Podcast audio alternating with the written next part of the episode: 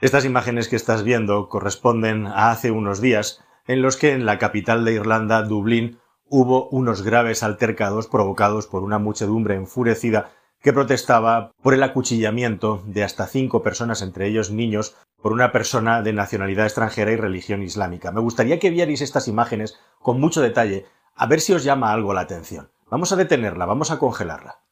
¿Lo estáis viendo? Fijaos bien. ¿Qué tal, mis queridos amigos? Bienvenidos a un nuevo viaje en el cascarón de nuez. Lo que quería mostraros en estas imágenes, que podemos volver a poner, es directamente, si os fijáis, como la mayoría de las personas parece que están más preocupadas de grabar con su teléfono móvil los incendios y lo que está ocurriendo que directamente de protestar. Está claro que estas personas que estaban provocando estos altercados tenían una consigna clarísima de grabarlo todo, de registrarlo todo, y especialmente las peleas, como digo, y los incendios de coches de la policía y también de autobuses, para luego distribuirlo por las redes sociales y el máximo de rédito mediático, de amplificación de la acción violenta en las redes de manera inmediata, algo que consiguieron perfectamente y que ha hecho que durante días muchos estemos hablando de este asunto. Y sí, problemas en el paraíso. Efectivamente, si os fijáis, estamos haciendo un repaso de cuáles son los problemas que hay en algunos de los principales países de Europa y el asunto de Irlanda específicamente es un asunto tremendamente interesante porque este país se ha considerado que ha vivido durante la última década una suerte de milagro económico cuando en el año 2008, y es una historia paralela muy parecida a la de Portugal, directamente tuvieron que ser rescatados después de que estallara la burbuja inmobiliaria y la crisis de las hipotecas subprime con todo lo que ha ocurrido que ya no hace falta que os cuente y que provocó efectivamente eso que Irlanda se tuviera que inventar un paquete de medidas para poder salir de la crisis cuando su economía directamente fue intervenida. El maestro Nassim Taleb lo explica muy bien y muy claro cómo aquellos sistemas que son pequeños, aquellos sistemas que tienen un tamaño inferior, son capaces de enfermar o de recuperarse en este caso hablamos eufemísticamente, hablamos de economía, pero son capaces de volver a prosperar a mucha más velocidad que los sistemas que son muy grandes. De la misma manera también, estos sistemas pequeños son más tendentes a ser vulnerables porque están menos protegidos. En las antípodas de todo esto está el lamentable o desgraciado concepto del too big to fail, es decir, demasiado grande para caer, que provoca que algunas empresas, que algunos negocios, como el bancario, que algunos estados, como España, puedan provocar con su caída una crisis sistémica tan fuerte que se intenta por todos los medios que eso no suceda. Y eso es algo muy parecido a lo que sucedió en aquellos tiempos y que lo que ha hecho también, pues que los bancos se vayan tranquilamente sin ningún tipo de problema después de haber generado el agujero que generaron durante aquel tiempo y que hemos acabado pagando todos nosotros. La cuestión es que Irlanda es un país pequeñito, es un país que tiene menos población que la comunidad autónoma de Andalucía, que Madrid o que Cataluña. Eso ya te hace una idea muy clara, una dimensión directa de la bajísima población, tamaño que tiene un estado de 5 millones de habitantes, de los cuales aproximadamente un millón, así haciendo números redondos, viven en Dublín. Quizá el ejemplo más extremo de todo esto es Islandia, otro país que fue el primero que se puso muy malito con el resfriado de la crisis económica y que también fue el primero que salió más rápido y más fuerte de esa situación y además se puso como un ejemplo mundial internacional de cómo meter en cintura a sus banqueros y a sus políticos por lo que habían hecho. La cuestión es que cuando hablamos de estas cosas, como por ejemplo del ejemplo de Islandia o el de Irlanda, corremos el riesgo de utilizar la excepción como la norma. Y esto es una cosa muy potente que no debemos de caer en ese error porque es igual que lo que sucede con los automóviles eléctricos y, por ejemplo, el Estado noruego, un Estado que se permite el lujo de promover el automóvil eléctrico hasta tal punto que el térmico deje de tener sentido,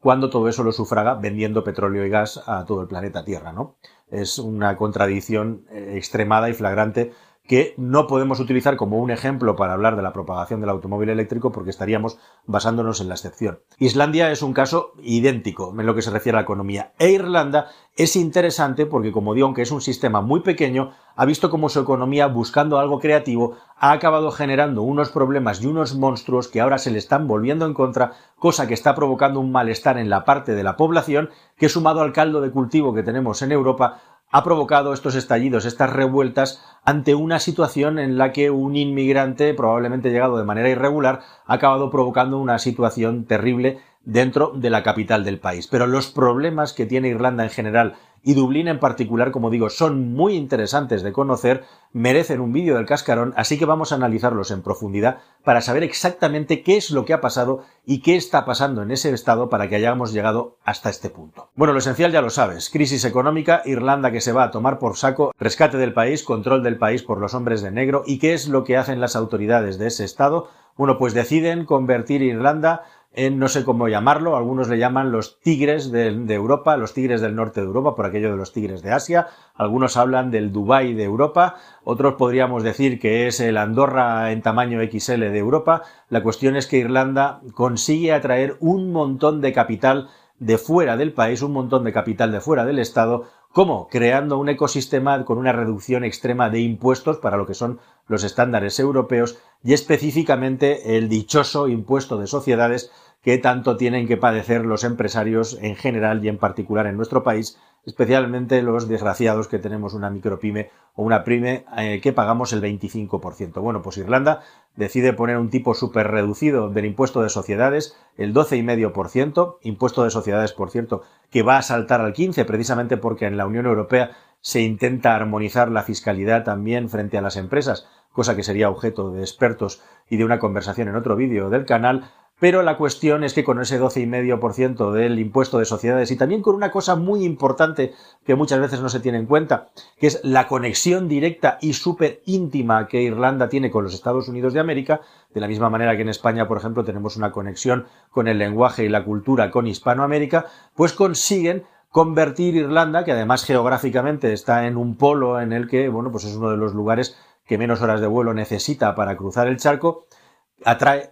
cantidad importantísima de dinero de las grandes startups americanas que deciden poner su sede en Irlanda porque se crea un esquema fiscal favorable para que estos eh, grandes conglomerados de tecnología se instauren en Europa y consigan de esa manera minimizar los impuestos que pagan aquí en la Unión Europea. Recordad que estas empresas tecnológicas, en función a las cantidades de dinero que facturan, tienen muy pocos empleados, aunque tengan muchos empleados. Y esto hace que tengan muy pocos gastos estructurales y que por lo tanto lo que es la fiscalidad en la que se asientan sea tremendamente importante, algo que ha sido durante muchísimos años objeto de debate dentro de la Unión Europea y también de nuestro país, el hecho de que empresas tecnológicas de Silicon Valley facturan grandísimas cantidades en nuestro estado que acaban imponiéndose en Dublín, en su sede en Irlanda, sin que aquí se queden la mayor parte de los impuestos. Bien, la cuestión es que estas grandísimas empresas tecnológicas, que son Google, que son Facebook, ahora Meta, que es Apple, que es Intel, pero también muchísimas empresas de la industria farmacéutica, estamos hablando de Pfizer, por ejemplo,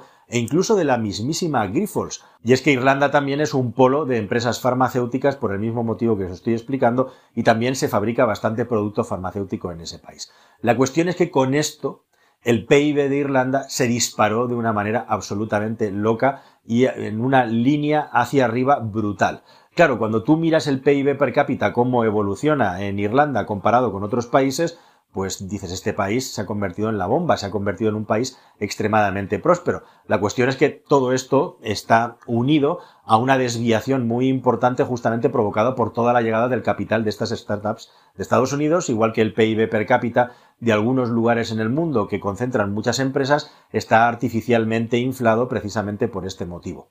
Esto provocó que la economía irlandesa dependiera en gran medida de los ingresos que traen estas grandes empresas tecnológicas que a su vez pagan muchos menos impuestos del impuesto de sociedades que en cualquier otro sitio de Europa. ¿Y qué es lo que pasa con esto? Pues que el PIB de Irlanda empezó a depender de una manera extrema de los ingresos que tiene de unas empresas a las que les cobra unos impuestos reducidos. De hecho, es impresionante comprobar cómo de todos los ingresos que recauda Irlanda, el 50% vienen por el impuesto de sociedades, el 48% concretamente, cuando la media de la OCDE es del 9%. Así que ya veis lo expuesta y directamente lo dependiente que se convirtió Irlanda de estas empresas, movimiento que le salió muy bien por la gran cantidad de dinero que entró justamente de estas grandes multinacionales tecnológicas. La cuestión es que esa dependencia tenía un agujero también, y es el hecho de que Irlanda, al haber rebajado tanto los impuestos, no tenía el suficiente nivel de recaudación como para poder dar unos servicios públicos de calidad, que es uno de los grandes provocadores de los problemas y del malestar que tiene la población ahora mismo en ese país. La sanidad en Irlanda es pobre y es mala, y además es cara. El asunto de la vivienda se ha disparado en los últimos años. No se ha conseguido evolucionar en lo que se refiere a la construcción. Irlanda es una de las ciudades con menos edificación en vertical. Y eso ha provocado una gigantesca escasez de oferta de vivienda que ha provocado una subida de los precios hasta el punto que precisamente Dublín y Lisboa, de la que te hablamos aquí, tienen un problema idéntico de gentrificación. En este caso no es por el turismo, sino por toda la gente que ha venido a trabajar a estas empresas tecnológicas, personas de Google, de como digo Meta o directamente de Apple, que tienen salarios que son perfectamente de unos 7.000, 8.000 euros brutos, 10.000 al mes, muy por encima de la media europea, y que lógicamente están dispuestos a pagar lo que haga falta por vivir en ese lugar de tal manera que los precios han subido enormemente. La cuestión es que con este sistema de recaudación el PIB de Irlanda per cápita ha quedado la mar de bonito, pero eso no se ha reflejado para nada en un aumento de los servicios.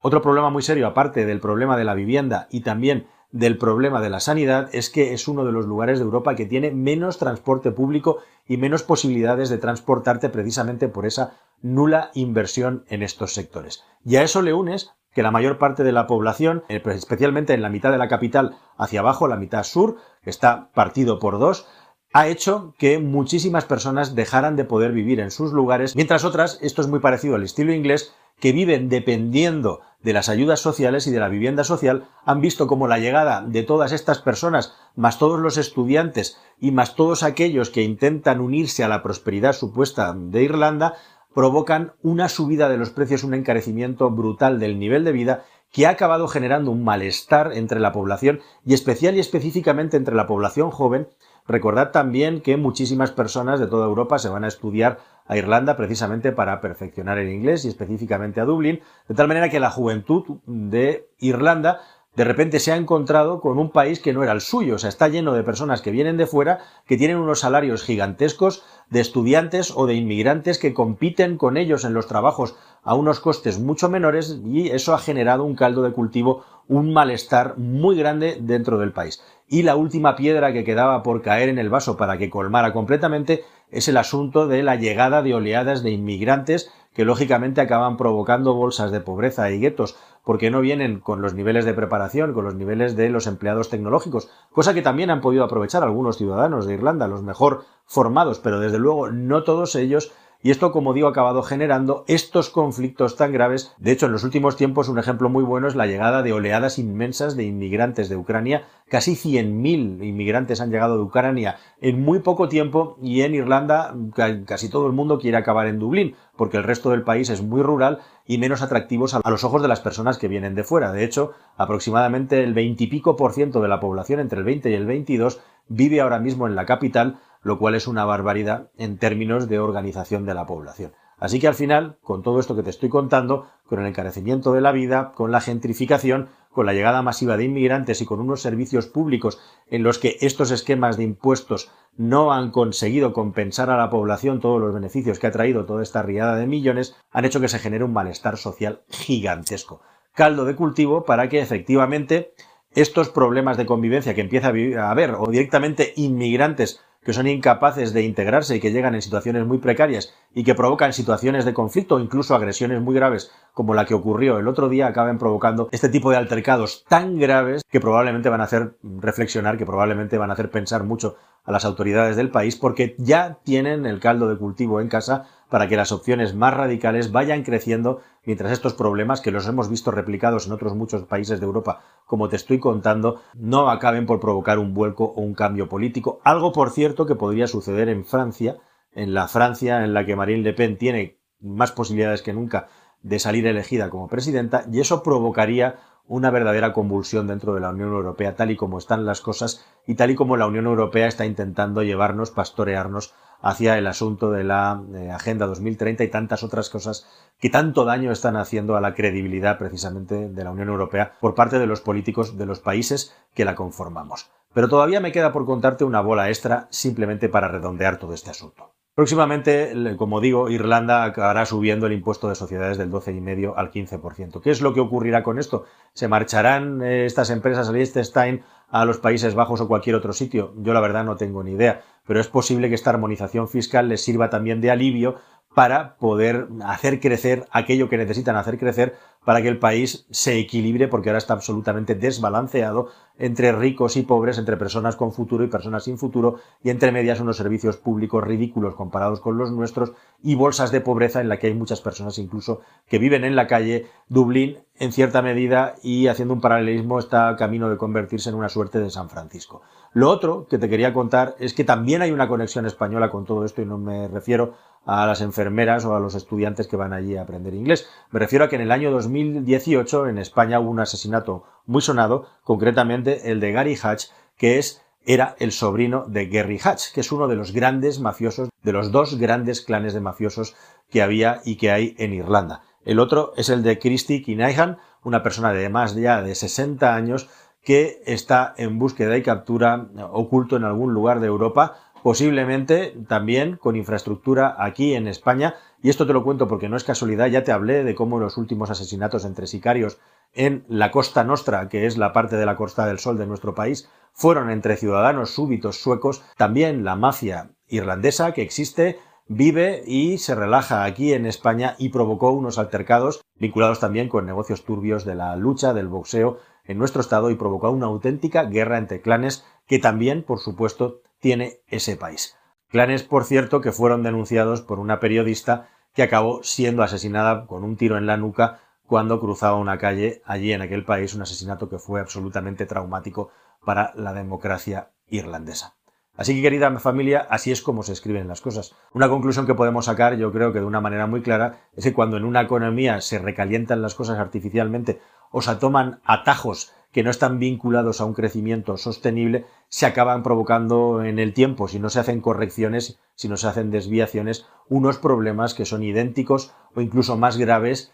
que aquellos que estaban dentro de la base de las medidas que acabaron corrigiendo un problema anterior, un problema anterior, una solución, un problema presente. Esa parece que es la dinámica en la que nos movemos en muchos países de la Unión Europea y por eso estamos como estamos. Nada más, querida familia. Espero como siempre que este vídeo os haya parecido interesante y nos vemos en uno próximo aquí en el Cascarón de Nuez. Si no lo habéis hecho ya, por favor, suscribíos al canal. Nos vemos muy pronto en un próximo viaje que espero que sea tan interesante como este. Hasta el siguiente. Adiós.